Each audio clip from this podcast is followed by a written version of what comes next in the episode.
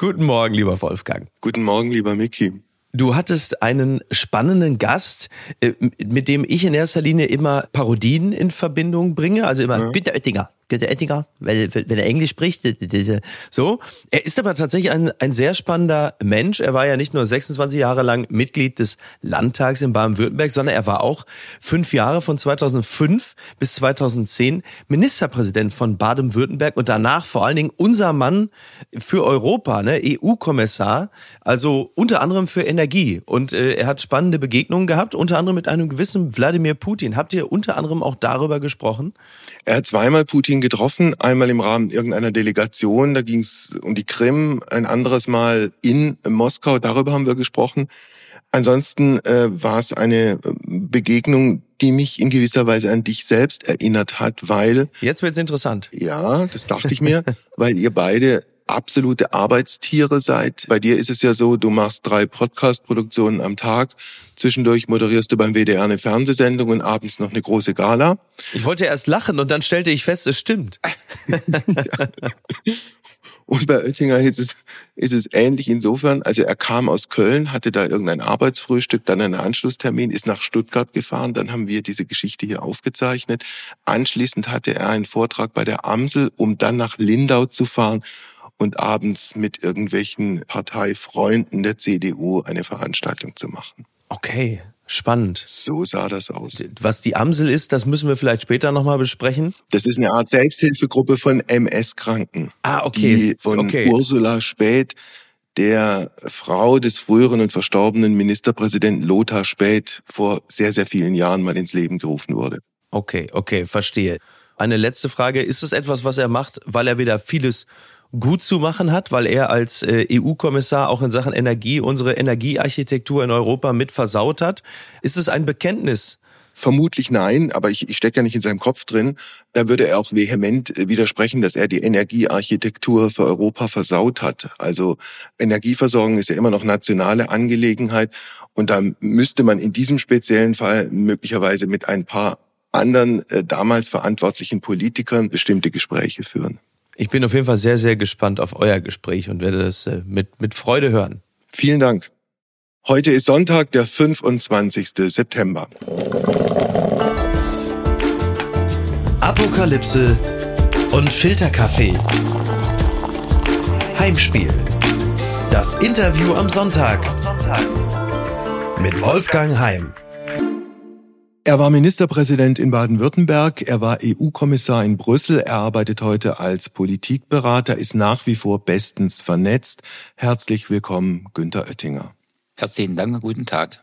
Wir haben kurz vor dem 24. Februar im SWR eine Leutesendung miteinander gemacht. Ich habe Sie damals gefragt, was Putin machen wird. Sie haben sinngemäß geantwortet, man wisse es natürlich nicht so ganz genau. Allerdings können Sie sich nicht vorstellen, dass Putin einen Angriffskrieg beginnt. Wann war Ihnen klar, dass das ein Irrtum ist? Drei, vier Tage vor Kriegsbeginn waren Geheimdienstberichte und Warnungen aus den USA und von London deckungsgleich und eindeutig und deswegen musste man dann davon ausgehen, dass er die Truppen nicht zu Wehrübungen in Weißrussland belässt, in Belarus, sondern einsetzen wird. Den Krieg beginnt. Wie gut kennen Sie Putin? Ich habe ihn zweimal getroffen. Einmal in Minsk bei einem Treffen der Eurasischen Union, zu der die Ukraine als Gast eingeladen war und die Ukraine wollte uns Kommissionsvertreter als Partner, Berater, Beobachter mhm. haben. Da waren wir einen Tag und einmal habe ich ihn auch in Moskau getroffen. Wie lange ist das her, die Begegnung in Moskau? Das eine war 2011, das andere war 2013 oder 2014. Ja. Heute sagen ja viele Spitzenpolitiker, wir haben uns in Putin, in dieser Person, in diesem Charakter äh, getäuscht. Sie auch? Ja, ich habe immer geglaubt, dass für ihn schon die wirtschaftliche Entwicklung, also Anschluss an Technologien der Welt, äh, Verkauf von Öl und Gas für den Wohlstand seiner Menschen, dass ihm Teil der Globalisierung wichtig ist. Aber nein, er hat sich entschieden, er will Land gewinnen und wirft sein Land mit den Sanktionen in die 1930er zurück. Jetzt ist die aktuelle Situation so, es gibt diese Teilmobilmachung, äh, die Putin verfügt hat. Es gibt diese Fake-Referenten in den besetzten äh, Gebieten und es gibt nach wie vor möglicherweise auch verstärkt eine Drohung mit dem russischen Atompotenzial. Wie schätzen Sie das alles zusammen ein? Die Lage ist in einer Eskalation. Trotzdem glaube ich, dass unsere Unterstützung der Ukraine, der Demokratie, der Menschen dort notwendig bleibt, ja sogar noch notwendiger wird. In Russland ist ziemlicher Aufruhr. Viele Zehntausende verlassen das Land. Viele verweigern sich dieser Einziehung, dieser Mobilisierung. Ich glaube, auch in Russland ist die Lage nicht stabil.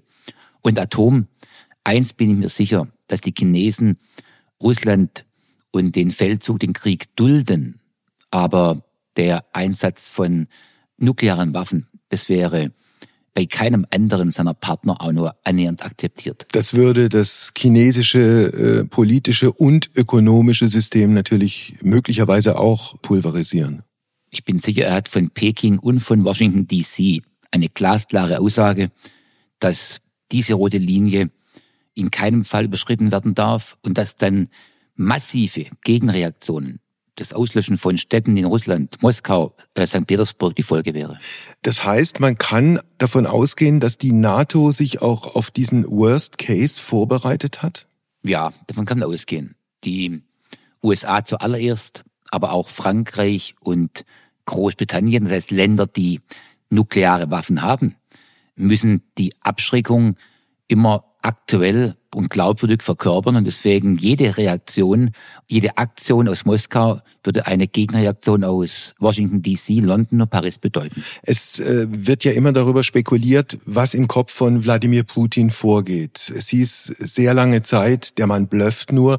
Jetzt wird aktuell darüber spekuliert, dass er sich selbst in eine extrem schwierige Situation reinmanövriert hat, auch innerhalb seines Landes und diese ganzen Nummern, die wir gerade aufgezählt haben, eigentlich ein Akt der Verzweiflung sind. Wie schätzen Sie es ein?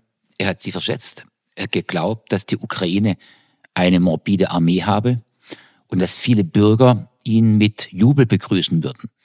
Und dass dieser Wille, äh, Demokratie und Freiheit, das Menschenbild, die äh, Zuwendung zum Westen, dass all dies nicht so stark ausgeprägt wäre. Er hat sich völlig verschätzt. Sie haben vorhin gerade gesagt, äh, wir, der Westen, auch die Bundesrepublik Deutschland, müsse die Ukraine auch stärker oder noch stärker unterstützen. Das schließt, vermute ich, auch alle möglichen militärischen Optionen mit ein? Nein, also Soldaten und eine Kriegsteilnahme von europäischen Ländern halte ich für nicht denkbar, halte ich für ausgeschlossen. Wobei ja. darüber ernsthaft ja auch nicht debattiert wird. Ich meinte das eher in Bezug auf die Lieferungen schwerer und schwerster Waffen, also auch die klassischen Panzerlieferungen, die ja im Raum stehen. Wenn man Olaf Scholz folgen möchte, dass keine Waffen der Bundeswehr, kein Leopard 1 oder 2 dorthin kommen soll, dann würde ich erwarten, dass er zumindest den Spaniern gestattet, dass die Spanier ihre Panzer äh, der äh, ukrainischer Armee geben und dafür bedarf es einer deutschen Genehmigung.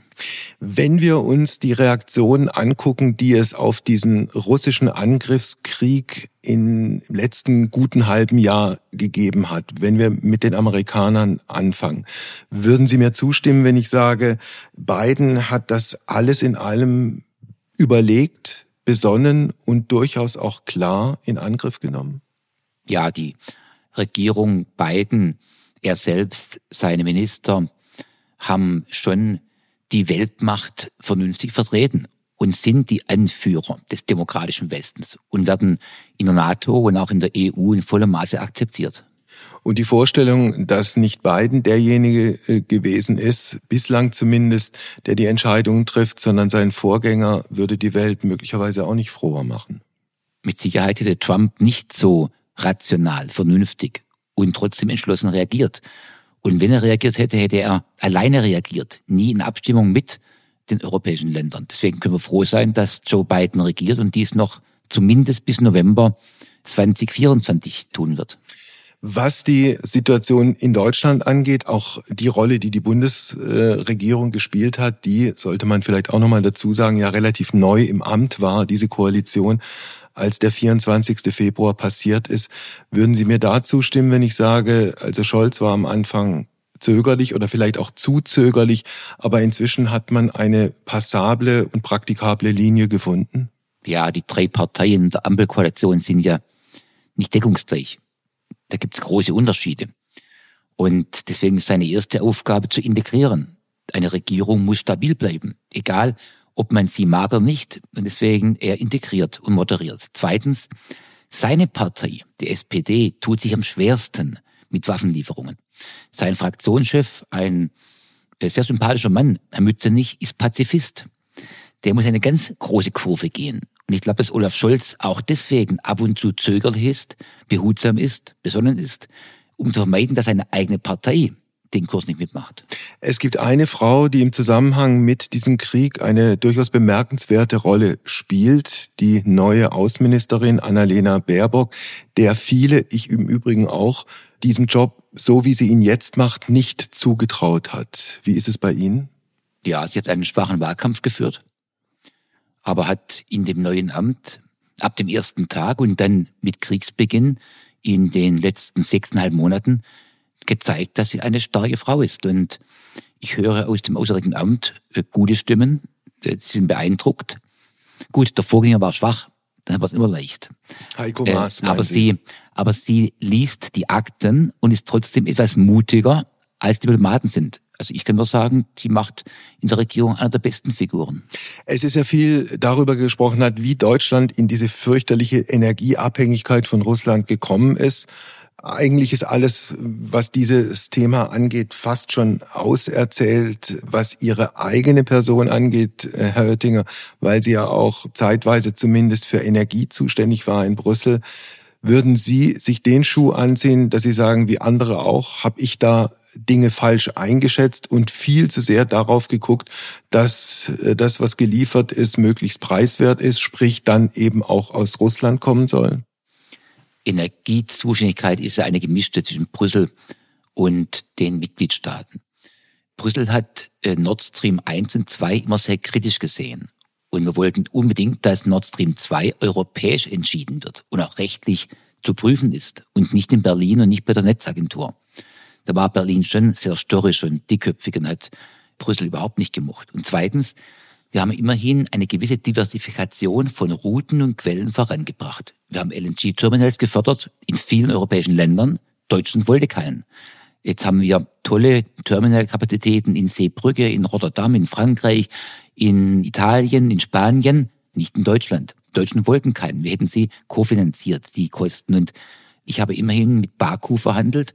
Kein Lupenreiter, demokratischer Staat. Aber wir konnten die Pipeline von Baku vom Schwarzen Meer über Georgien, Türkei, Bulgarien nach Brindisi äh. verhandeln, genehmigen, kofinanzieren. Immerhin ist damit eine gewisse Verringerung der Abhängigkeit von Gazprom-Gas gelungen. Und Herr Habeck ist ja vor einigen Monaten auch nach Katar geflogen, auch kein Land, das jetzt nun für die Verwirklichung von Menschenrechten berühmt geworden ist. Mit anderen Worten, Realpolitik sieht halt so aus oder muss möglicherweise auch so aussehen. Wenn Sie an Deutschland jetzt äh, und den bevorstehenden Winter denken, haben Sie das Gefühl, die Bundesregierung, das politische System ist da alles in allem auf einem guten Weg? Angesichts dieser enormen Schwierigkeiten, die es gibt? Es wurde einiges getan, um die Versorgungssicherheit für den Winter zu erreichen, aber noch nicht genügend getan. Ich erwarte bei einem längeren und harten Winter, dass die Speicherkapazitäten längst nicht reichen werden. Obwohl sie jetzt mit 90 Prozent gefüllt sind. Ja, das sind aber in etwa die Hälfte dessen, was im Winter an Bedarf besteht. Wir brauchen weiterhin starken Zufuhr und die Terminals in Planungen sind klein. Wir werden Gas brauchen aus Holland, Belgien, Frankreich. Und dann kann es sein, dass die Franzosen uns sagen, ihr bekommt Gas, aber dann müsst ihr uns Strom liefern. Deswegen ja. ist die Frage der drei Kernkraftwerke noch nicht vom Tisch. Die Europäische Union hat, wenn ich das richtig sehe, auf diese russische Aggression vergleichsweise einmütig, vielleicht sogar einstimmig reagiert am Anfang äh, zumindest, trotz dieser bekannten Handicaps. Es gilt in der Außenpolitik nach wie vor dieses äh, vielleicht möglicherweise sogar schwachsinnige äh, Einstimmigkeitsprinzip. Es gibt keinen europäischen Außenminister, es gibt keine europäische Armee. Ja, aber die Ratsmitglieder, egal ob für Wirtschaft und Energie oder für Außenpolitik, haben sich regelmäßig getroffen und wir haben eine relativ konsequente und homogene Linie. Dass da unterschiedliche Interessen sind, ist doch klar. Bulgarien ist von russischem Gas ganz anders abhängig als Portugal. Oder die Polen haben viel mehr Vorbehalte, was äh, Russland anbelangt, als zum Beispiel Italien oder Ungarn. Trotzdem, ja. Äh, das Spiel von Putin und anderen Autokraten, Divide et Impera, Teile und Herrsche, ist bisher nicht gelungen und wird auch nicht gelingen. Die Europäische Union hat ja jetzt neue und schärfere Sanktionen angekündigt. Welche werden das sein und wie werden die wirken? Es wird sicher nochmal um weitere Autokraten und Oligarchen gehen im Umfeld von Putin und deren Vermögen und deren Freizügigkeit. Es kann auch sicherlich darum gehen, dass man weitere technologische Produkte den Russen versperrt. Äh, viel wird nicht mehr gehen können. Wir haben ja schon acht Pakete. Das meiste ist es schon sanktioniert. Aber es wird nochmal alles ausgekehrt und ausgeschöpft, was man an weiteren wirtschaftlichen Sanktionen den Russen zufügen kann. Wird dieser Krieg, um wieder auf die Bundesrepublik zu kommen und auch auf Ihre Partei, die CDU, wird dieser Krieg das Bild, das historische Bild von Angela Merkel nachhaltig verändern? 16 Jahre Kanzlerschaft. Das heißt Erfolge, Misserfolge. Das heißt kluge Handlungen und Fehler. Jetzt werden gerade einige Fehler sichtbar, aber trotzdem war die Kanzlerin in schwieriger Zeit, nehmen Sie die Finanzmarkt- und Bankenkrise, nehmen Sie die Flüchtlingskrise, nehmen Sie Griechenland und andere Länder. Insgesamt ist Deutschland von ihr stabil geführt worden. In einer Zeit mit wechselnden Regierungen, FDP, SPD. Also ich würde sagen, das Bild ist gemischt, aber unverändert, äh, überwiegend positiv. Aber Angela Merkel hat sich ja nach allem, was man hört, nie Illusionen gemacht über den Charakter von Wladimir Putin. Gleichwohl hat sie dieses Land, die Bundesrepublik, in diese Energieabhängigkeit von Russland geführt. Der Fehler war, dass man 2011 einen ungeordneten Ausstieg aus den Kernkraftwerken beschlossen hat. Und dass dann mit zunehmender Herausforderung des Klimawandels äh, Kohle auch schneller raus muss. Die beiden Ausstiege traut sich kein anderes Land auf der Erde zu. Und äh, von daher hat sie hier die Reihenfolge falsch gewählt und äh, unterschätzt, dass eben Sonne und Wind, wenn sie gerade nicht scheint und der Wind nicht weht, eben äh, Backup-Kapazitäten braucht. Und deswegen ist die Gasabhängigkeit gestiegen. Das Gas in Russland war billiger als jedes andere Gas. LNG-Gas ist teurer als Pipeline-Gas. Gleichzeitig hat es natürlich auch gegen jedes Windrad, das geplant war, große Proteste gegeben in der Bevölkerung mit Bürgerinitiativen, womit auch immer, und wenn Sie den Preis ansprechen, müssen wir uns da nicht alle, Politiker wie Bürger, an der eigenen Nase fassen, insofern, dass es für uns immer oberste Maxime war, das Zeug möglichst billig und preiswert zu bekommen, sprich eben halt aus Russland? Wenn man Industrieland ist und Deutschland ist wie kaum ein zweites Land durch Industrie geprägt, Fahrzeugbau, Maschinenbau, Elektrotechnik, chemische Industrie, pharmazeutische Industrie. Und wenn dies unseren Arbeitsmarkt prägt und unseren Wohlstand schafft, dann braucht man große Mengen an Energie. Und braucht man auch große Mengen an Gas. Und im Kalten Krieg hat die Gaspartnerschaft mit Russland funktioniert. In den 1970ern, 1980ern bis zum Fall der Mauer ist das Gas geflossen, obwohl man in ständigen Kalten Krieg war, obwohl die Mauer stand. Und deswegen hat man eigentlich geglaubt, dass Putin so rational ist und seine Wirtschaft nicht zerstört, sondern erhält und nicht als Zar der Gegenwart nur Landgewinn im Vordergrund hat und die Zerstörung seiner eigenen Wirtschaft ihm egal ist. Wenn wir auf die CDU, also die Partei, mit der Sie groß geworden sind, in der Sie Ihre Karriere gemacht haben, wenn wir über die CDU sprechen, womit sollen wir anfangen? Mit dem letzten Bundestags- oder mit dem letzten Landtagsergebnis? Die sind beide gleich schlecht. Ja, die sind beide in einem unter Jahr 25 Prozent. 24,1, deswegen, das können Sie in einen Topf werfen. Okay, dann fange ich jetzt einfach mal mit dem Bundestagsergebnis an. Also die Situation damals war die, dass es da einen Hühnerkampf oder Hahnenkampf gegeben hat zwischen Söder und Laschet. Laschet war der Sieger und anschließend der ganz, ganz große Verlierer bei der Bundestagswahl. Dann gab es eine Partei, die CDU, bei der man irgendwie auch nicht so genau wusste, wofür sie nach Merkel eigentlich steht. Sind das die beiden wichtigsten Faktoren, die diese Niederlage erklären? Na, die Sache geht länger zurück. Äh, zum einen hat bei uns ein Teil der Parteiführung vieles getan, alles getan, um März zu verhindern. Wir haben uns zwei Jahre, drei Jahre aufgerieben dabei. Und zum Zweiten war die letzte Regierungsbildung auf der CDU-Seite nicht sehr überzeugend. Die normalerweise müsse doch ein nächster Kanzlerkandidat aus der Bundesregierung kommen können. Keiner unserer Bundesminister war überhaupt in der engeren Wahl. Da hat die Kanzlerin falsch entschieden. Na, Frau Kramp-Karrenbauer, die dann CDU-Vorsitzende äh, wurde, ist ja dann mit einer gewissen Verzögerung ins Kabinett eingetreten als Verteidigungsministerin. Und dann im Parteivorsitz gescheitert. Ja. Und übrigens Afghanistan war ja auch keine überzeugende Handlung. Nein, nein, von den Ministern der letzten CDU-Regierung war keiner kanzlertauglich. Und dann kam hinzu, wir haben zu spät entschieden. Nachdem Armin Laschet im Januar 2021 als Parteichef gewählt war, hat er gesagt, auf die Frage, wer wird Kanzlerkandidat, das werden wir, also Söder und er, äh, gemeinsam entscheiden. Die gleiche Aussage Söder. So ging es bis April, Mai. Nur dachte äh, Laschet an sich und Söder an sich. Und deswegen war die Aussage, sie werden beide entscheiden falsch. Wir haben uns einlullen lassen von beiden. Deswegen ist die späte Nominierung ein Teil der Ergebnisse im September gewesen. Auch wenn es letztlich ein Spiel im Konjunktiv ist, äh, hätte die Union mit einem Kanzlerkandidaten März besser abgeschnitten? In jedem Fall. Glauben Sie? Wo, wo hätte der die Stimmen geholt? Bei den Frauen? Nein, äh, Olaf Scholz wurde nicht gewählt. Es wurde Armin Laschet und Frau Baerbock nicht gewählt. Beide haben einen verunglückten Wahlkampf gemacht. Und der Wahlkampf von Merz wäre besser gewesen als der von Laschet. Dann wäre die CDU knapp stärker gewesen als die SPD, bei vielleicht 28 Prozent, 29 Prozent.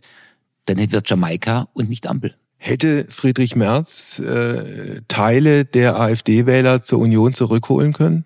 Zum einen das, zum zweiten hätte er vielleicht mehr Nichtwähler mobilisiert. Wir liegen jetzt mit ihm als Parteichef in den Umfragen deutlich besser. Ob er Kanzler wird, weiß ich nicht. Aber er wäre mit Sicherheit der bessere Kandidat gewesen. Wir hätten nicht so eine Schlappe erlitten, wie es im September letzten Jahres der Fall gewesen war. Also ich habe jetzt nicht alle aktuellen Daten im Kopf. Die CDU liegt ja in den Umfragen gut oder stabil, wobei ich glaube, die persönlichen Werte von Friedrich Merz sind ausbaufähig, obwohl er ja inzwischen feministisch rund erneuert ist er hat die Frauenquote akzeptiert. Und klar ist, er ist Parteivorsitzender. Er muss zusammenführen.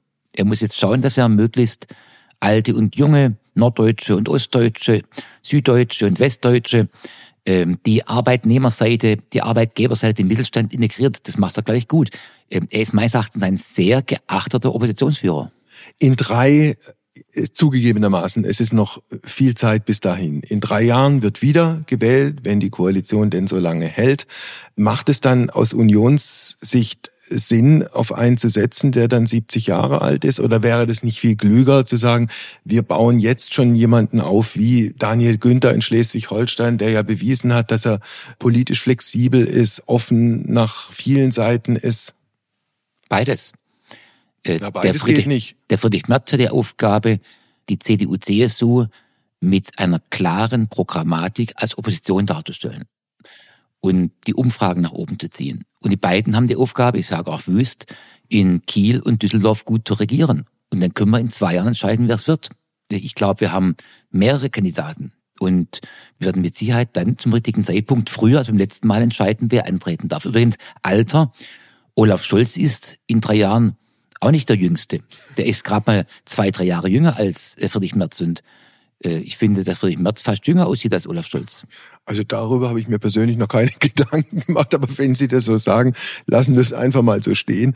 Was die CDU in Baden-Württemberg angeht, apropos Jung und Jugendlichkeit, die CDU ist jetzt zum zweiten Mal Juniorpartner der Grünen. Haben Sie das Gefühl, das ist eine Koalition, die passabel läuft, gut läuft, oder sollte man eigentlich doch irgendwie mal nach was anderem gucken? Man muss das Ergebnis nehmen, wie es ist. Es wäre eine Ampel gegangen oder grün-schwarz. Und da ist das Land, glaube ich, für die CDU besser grün-schwarz als die Ampel.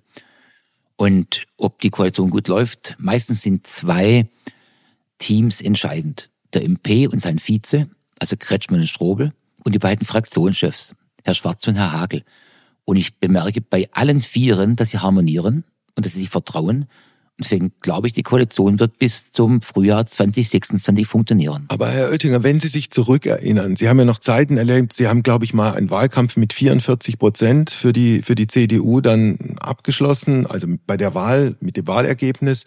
Teufel davor hat auch noch absolute Mehrheiten äh, geholt. Jetzt äh, dümpelt diese Partei bei nicht mal 25 Prozent. Werden Sie da wehmütig, werden Sie sentimental oder gehen Sie da zur Tagesordnung über? Na, ich bin unzufrieden.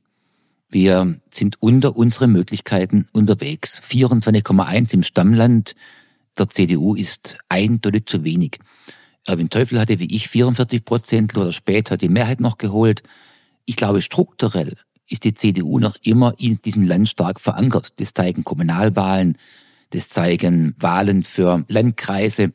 Ähm, wir müssen schauen, dass wir beim nächsten Mal stärker werden wenn der Kult von Winfried Kretschmann nicht mehr antritt, dann glaube ich, dass die CDU stärkste Kraft werden kann. Sie hätten ja 2006 mit eben diesem Winfried Kretschmann in Baden-Württemberg schwarz-grün machen können. Das wäre sozusagen eine, eine, eine Pioniertat damals von Ihnen gewesen.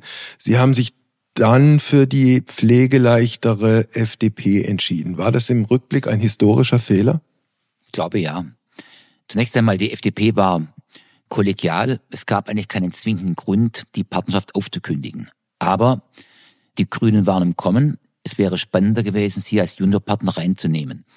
Nur war bei den Grünen manches noch kritisch gesehen und auch meine Partei war nicht so weit, den Sprung zu Schwarz-Grün zu wagen. Hat Angela Merkel damals dieses Bündnis verhindert, weil ihr das politisch nicht in den Kram gepasst hat von Berlin Nein, aus? nicht verhindert. Ich habe sie immer im Rat gefragt. Sie sagte, sie würde gerne nach der ersten großen Koalition mit der FDP regieren. Und da wäre für sie CDU-FDP in Baden-Württemberg eine bessere Grundlage. Aber sie hat sich rausgehalten. Nein, meine Partei und auch meine Fraktion, da gab es einige, die wollten das in keinem Fall. Einige heißt vor allem der Fraktionsvorsitzende Mappus. Er und andere. Jetzt gibt es eine Frau, die Sie persönlich sehr gut kennen, Susanne Eisenmann, die als Kandidatin der CDU in diesem Wahlkampf gegen Kretschmann angetreten ist, verloren hat, sehr schnell persönliche Konsequenzen gezogen hat und sich aus der Politik verabschiedet hat. Ist das auch ein Beispiel dafür, dass diese Politik tragisch enden kann? Tragisch würde ich nicht sagen, aber äh, Politik kann hart sein. Wo Niederlagen sind, schon ein Einschnitt im Leben. Sie war 15 Jahre bei mir Büroleiterin. Sie war erfolgreiche Schul- und Sportbürgermeisterin in Stuttgart. Sie war Kultusministerin in schwieriger Zeit. Die Pandemie ist für äh, die Schulpolitik denkbar schwierig. Und dann eben mit dem Ergebnis. Jetzt ist sie raus. Aber trotzdem hat sie, glaube ich, eine erfolgreiche Karriere hinter sich und für Tragik besteht kein Grund. Auf der anderen Seite, also ich erinnere mich, ich habe kurz vor dieser Landtagswahl im letzten Jahr noch eine Leutesendung im SWR mit ihr gemacht und hatte schon sehr subjektiv von mir aus das Gefühl, dass es ihr nicht besonders gut geht. Umfragen sind nicht alles, aber Umfragen sind meistens nahe am Ergebnis. Und die Umfragen waren nicht gut. Wenn man dann jeden Morgen um 7 Uhr aufstehen muss, Wahlkampf macht, daneben noch im Ministerium arbeiten muss, die Parteifreunde motivieren muss, durchs Land fahren muss und die Umfragen werden nicht besser, dann ist natürlich klar, dass die innere Stimmung sinkt man trotzdem zu einem schwierigen Spiel gute Miene machen muss. So wird ihre Stimmung gewesen sein. Und das kann man natürlich erweitern auf Laschet, der ja irgendwann im letzten Jahr, also spätestens im August auch äh, wusste, dass er kein gutes Ergebnis einfahren wird. Das gilt vielleicht auch für den SPD-Kandidaten vier Jahre zuvor, Martin Schulz, der auch noch im August auf jede Bananenkiste gekrabbelt ist und gesagt hat, ich als Bundeskanzler werde und alle wussten, der wird alles im Leben, aber nie Bundeskanzler. Im Wahlkampf ist man dann motiviert, wenn man zurückliegt und aufholt. Das heißt, wenn man das Ding dreht. Wenn Sie aber in Umfragen Woche für Woche leicht runtersacken, dann ist es auch fürs Gemüt nicht gut. Und deswegen, Laschet hat einen guten Start gehabt. Martin Schulz hatte einen sensationellen Start. Und von da an ging es bergab. Deswegen war klar, das Ganze war schon eine saumäßig schwierige Veranstaltung, wenn sie mit einem harten Gegenwind und ohne Chance es zu drehen, trotzdem vor die Wähler treten müssen, kämpfen müssen. Denn wenn man nicht kämpft, hätte Frau Eisenmann nicht gekämpft, hätten wir statt 401 20 bekommen. Das heißt, sie hat schon noch einige Wähler bei der Stange gehalten, vielleicht sogar ein paar umstimmen können, aber letztendlich chancenlos. Wenn Sie Ihre ganz persönliche politische Bilanz ziehen müssten, also nochmal, Sie waren lange Fraktionschef der CDU in Stuttgart im Landtag von Baden-Württemberg. Sie waren ein paar Jahre Ministerpräsident, sind dann nach Brüssel gegangen, waren da in verschiedenen Funktionen EU-Kommissar. Hat sich das alles äh, bei Ihnen so letztlich peu à peu ergeben oder würden Sie sagen, da gab es bestimmte Weichenstellungen, die ich beeinflussen konnte oder die ich selbst gar nicht beeinflussen konnte oder nicht beeinflusst habe? In der Politik können Sie eine Karriere viel weniger planen als in einer Bank oder als Beamter. Was Sie machen können, ist Einsatz zeigen, sich weiterbilden, fit sein, kompetent sein. Und dann muss ein Zeitfenster ausgehen. Ich bin in Ditzingen zu Hause gewesen, war Rechtsanwalt. Dem Wahlkreis war Annemarie Griesinger, eine verstorbene frühere Ministerin, die mit 60 Jahren überraschend auftürte. Damit konnte ich antreten. Das war nicht absehbar, auch nicht planbar. Dass Lothar Späth zurücktrat, 91, und Erwin Teufel nachrückte als MP und ich plötzlich einfacher Abgeordneter gewesen, Fraktionschef werden konnte, war überhaupt nicht planbar. Das mit dem MP war vielleicht schon eher planbar, Brüssel war gar nicht planbar. Wobei äh, die MP-Geschichte natürlich auch in gewisser Weise mit vielleicht sogar einem persönlichen äh, Zerwürfnis zu tun hatte. Also ich erinnere mich, ich habe mit Teufel, als klar war, er muss aufhören. Die Partei will ihn nicht weiter als Ministerpräsident. Es gab damals zwischen Frau Schawan und, und Ihnen diese Frage, wer wird's? Ich habe damals mit Teufel eine Sendung gemacht und als der Name Oettinger fiel, habe ich das Gefühl gehabt, dass er äußerlich und innerlich vereist. Das glaube ich jetzt so nicht. Wir haben 15 Jahre gut zusammengearbeitet. Ich war loyal zu ihm. Wir sind heute Freunde. Dass damals der sind Wechsel. Sie heute, sind Sie wirklich heute befreundet? Ja, ja, ja, kann man sagen. Er trägt Ihnen nichts nach? Nein, wir haben ein aufgeräumtes und gutes Verhältnis. Aber aufgeräumt heißt, er hat Ihnen mal was nachgetragen. Ich glaube, er wäre gern nochmal angetreten, 2006.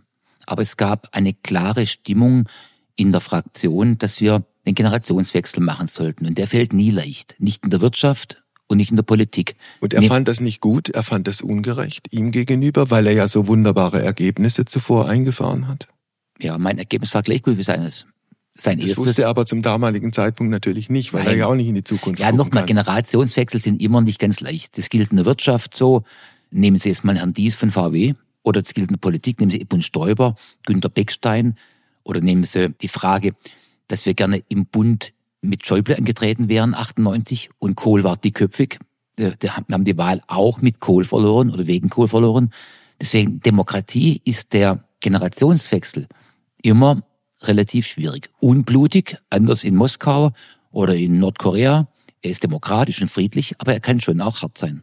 Jeder Mensch macht Fehler, also macht auch ein Spitzenpolitiker Fehler. War Ihr persönlich größter Fehler der, als Sie im Jahr 2007 bei der Trauerfeier für den verstorbenen baden-württembergischen Ministerpräsidenten Filbinger diesen Mann, der ja in der Nazizeit Marinerichter war, zum Widerstandskämpfer erklärt haben? Das Wort habe ich nicht gebraucht, aber die Rede war trotzdem unangemessen und sie war ein Fehler, was ich da eingeräumt habe. Ich habe viele Fehler gemacht übrigens. Der Fehler ist am bekanntesten. Dass die anderen nicht bekannt sind, freut mich. Okay, äh, Sie, Sie haben alle Zeit der Welt, die anderen Fehler der Reihe nach aufzuzählen. Fällt Ihnen persönlich noch einer ein, wo Sie sagen, ach, da habe ich es irgendwie richtig vermasselt? Ich hätte Schwarz-Grün durchsetzen können in Baden-Württemberg. Darüber haben wir gesprochen, Frühjahr 2006. 2006 ja.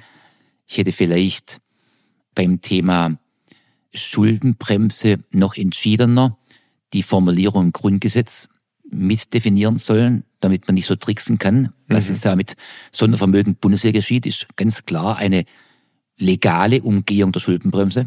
Ähm, ich habe viele Fehler gemacht, aber ich glaube, insgesamt habe ich mein Amt, meine Ämter mit Fleiß versehen und auch im Grunde genommen viele Erwartungen erfüllt. Also zwei mögliche Fehler würde ich gerne noch ansprechen. Das eine ist Stuttgart 21. Kein Fehler, im Gegenteil.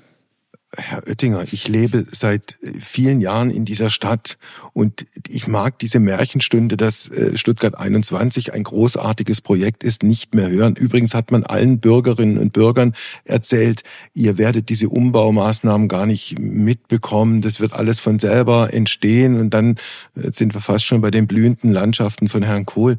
Nein, diese Stadt ist seit über zehn Jahren eine Ansammlung von Lärm, Gestank, äh, Dreck und veränderter Verkehrsführung, dass man selber, der man in dieser Stadt lebt, sinnvollerweise nicht mehr von A nach B kommt.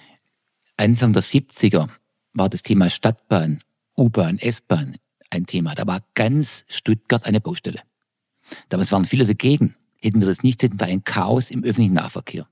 Jetzt war ich letzten Montag, ein Zufall, in der Baustelle 21. Das Ding ist beeindruckend und ich möchte wetten, wir fahren gemeinsam im Sommer 25 äh, Stuttgart, Flughafen, Ulm in einer halben Stunde. Wir werden beneidet werden von vielen anderen deutschen Großstädten. Und schon im Dezember wird Wendlingen-Ulm fertig sein. Eine Neubaustrecke mit halber Zeit. Ich bin sicher, dass wir in zwei Jahren das Ganze sehr positiv gemeinsam betrachten werden. Gemeinsam heißt wir beide gemeinsam da müsste ich mich ja um 180 Grad drehen.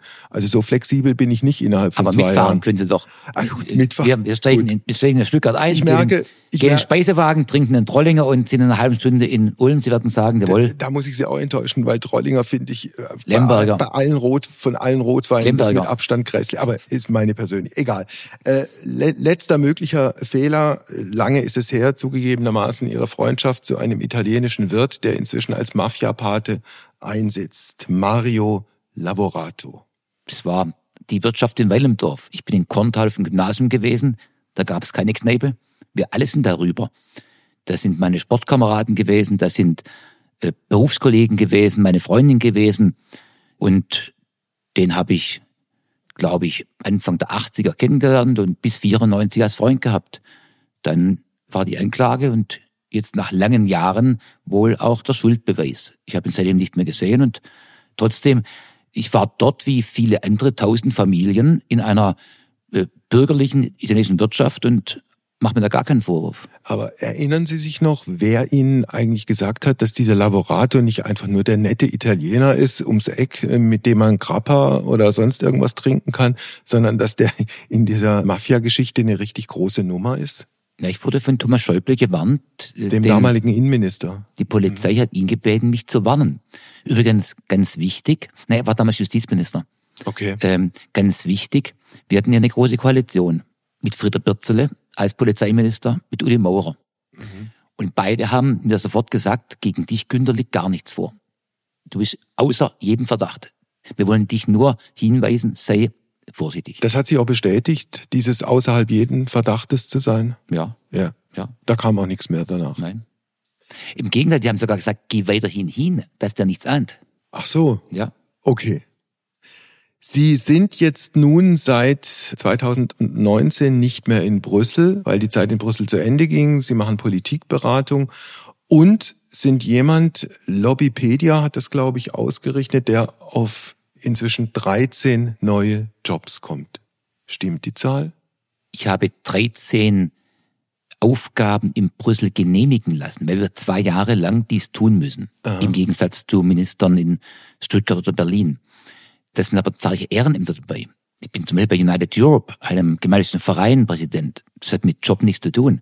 Das hat ein grüner Abgeordneter, Herr Freund, gerne immer hochgehieft. Ich habe sieben, acht Mandate, die fülle ich aus, die mache ich gerne. Ich bin im Grunde zurück in der Privatwirtschaft, aus der ich kam, bevor die Politik im Mittelpunkt stand. Und in dieser Privatwirtschaft verdienen Sie ja weiter Geld.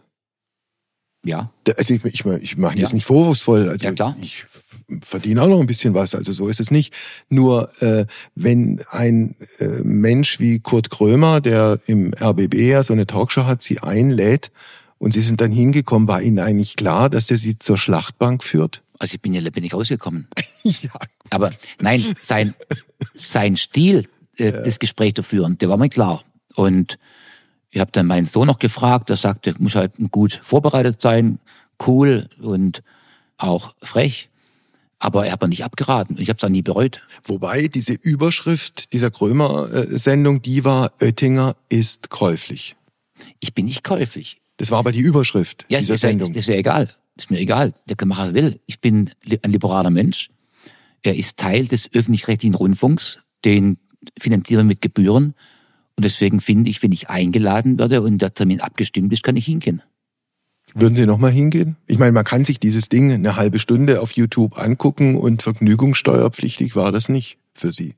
Nein, aber ob Ihr Gespräch mit mir noch nächsten eine Viertelstunde, weiß ich nicht. Nein, ich finde, Journalismus macht einen Job, nämlich Gesellschaft, Wirtschaft, Politik zuallererst kritisch zu begleiten. Und das kann hart zugehen, es darf nicht diffamierend sein, es sollte auch korrekt in der Sache sein. Und deswegen, ich habe mich da nicht unwohl gefühlt. Wenn wir zum Schluss unseres Gespräches gemeinsam in die Zukunft gucken, der nächste Winter kommt, wie wird der energietechnisch in Deutschland ausfallen? Wenn wir die Versorgungssicherheit wahren wollen, dann müssen wir erstens dafür sorgen, dass genügend Gas und Strom da sind. Das geht nur grenzüberschreitend in Partnerschaft mit den Nachbarn, gegebenenfalls auch indem wir Strom exportieren und Gas importieren. Und wir müssen alles tun, dass Gas und Strom bezahlbar bleiben. Das heißt, der Staat muss bereit sein, die Spitzen abzufedern, dass nicht Insolvenzen überhand nehmen in der Wirtschaft und nicht Menschen sich die warme Wohnung nicht mehr leisten können und damit Radikalisierung kommen könnte. Wie lange wird der Krieg in der Ukraine noch dauern? Ich fürchte bis weit ins nächste Jahr hinein. Werden wir bei diesem Krieg, wenn es dann irgendwann doch nochmal aufs diplomatische Parkett geht, werden wir da möglicherweise Frau Merkel oder sogar Herrn Schröder nochmal als Vermittler erleben? Ich glaube nein. Ich glaube, dass die handelnden Personen, die regieren, kompetent genug sind, um jede Form der Kriegsbeendigung selbst äh, voranzubringen. Gehört für Sie Wladimir Putin nach Den Haag vor das Kriegsverbrechertribunal? Eindeutig ja. Wird es dazu kommen?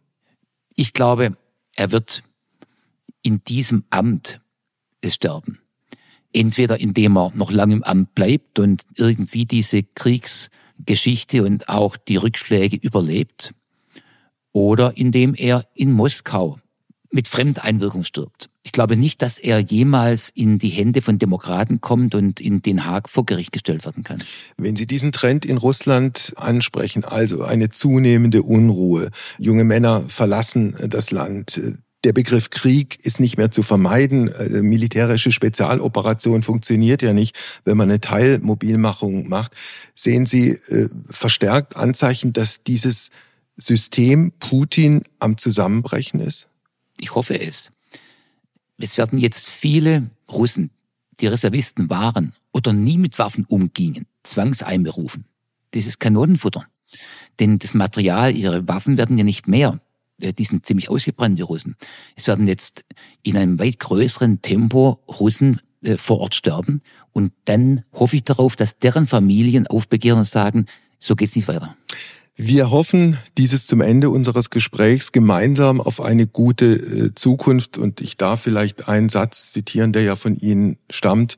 We are all sitting in one boat. Indeed. Vielen Dank. Gerne. Ich danke auch. Heimspiel. Apokalypse und Filterkaffee ist eine Studio Bummens Produktion mit freundlicher Unterstützung der Florida Entertainment. Redaktion Wolfgang Heim. Executive Producer Tobias Baukage. Produktion Hanna Marahiel. Ton und Schnitt Mia Becker.